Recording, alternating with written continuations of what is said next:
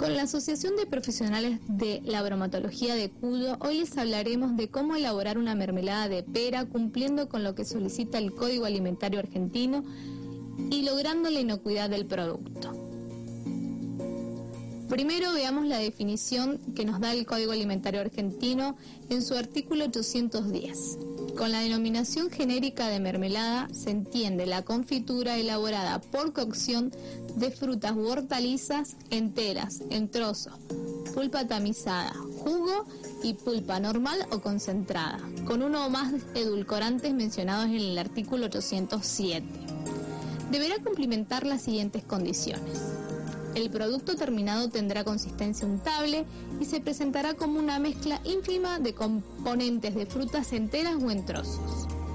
Dicho producto tendrá sabor y aromas propios, sin olores ni sabores extraños. La proporción de frutas y hortalizas no será inferior al 40 partes por ciento del producto terminado. Cuando la naturaleza de la materia prima lo exigiera, se admitirá la presencia de piel y o semilla.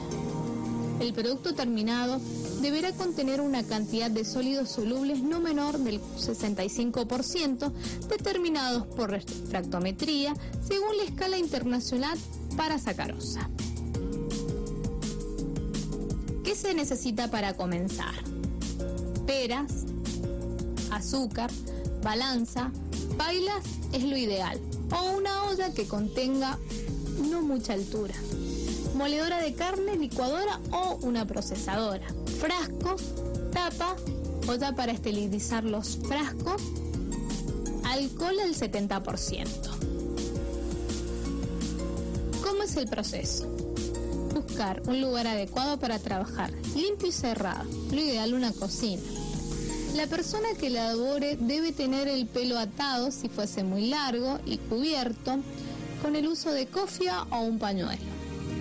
Las uñas sin pintar y cortadas. Un delantal para evitar el contacto con la ropa. Siempre lavarse las manos todas las veces que comencemos a trabajar. Clasificación. Las frutas deberán tener grado de madurez adecuada, estar sanas, limpias, peladas o sin pelar según corresponda, libres de pedúnculo, hojas de la misma planta o plantas extrañas u otras materias distintas al producto. Libre de semillas. Lavado. Debe ser con agua potable, renovando el agua si se trabaja con mucha cantidad de materia prima. Con ayuda de un cepillo para quitar mejor lo que posea las superficies de la fruta, luego se procede a una desinfección esta consiste en colocar cuatro gotas de lavandina en un litro de agua. Dejar sumergir 3 a 5 minutos y nuevamente el último lavado. Pelado. Se realiza cuchillo, se pelan aquellas frutas que tienen piel muy dura o áspera y que molestan en el producto terminado, como son el, el caso de algunas variedades de pera acondicionamiento. Esta tarea se puede realizar de diferentes maneras. Se troza un poco de fruta y luego se pasa por la moledora de carne con avispero grueso, ya que esos trozos se conservarán en el producto terminado. También se puede utilizar licuadora, procesadora o simplemente cortar con cuchillo en trozos muy pequeños. Pesado. Es necesario pensar a fin de sacar la proporción de azúcar a colocar. En caso de no contar con balanza, realizar esta tarea por comparación de volúmenes. La cantidad es de 600 a 700 gramos de azúcar por un kilogramo de pulpa.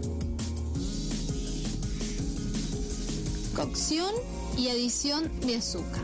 Se coloca la pulpa en una paila o olda se lleva al fuego, se coloca el 10% del, del azúcar total, se deja hervir y luego se adiciona el resto del azúcar.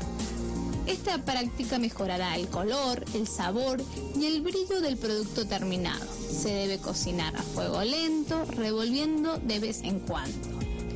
La cocción prolongada puede causar graves inconvenientes. La caramelización de azúcares, la pérdida de aromas, eliminación por evaporación del agua necesaria hasta alcanzar un contenido de sólido soluble superior al preestablecido.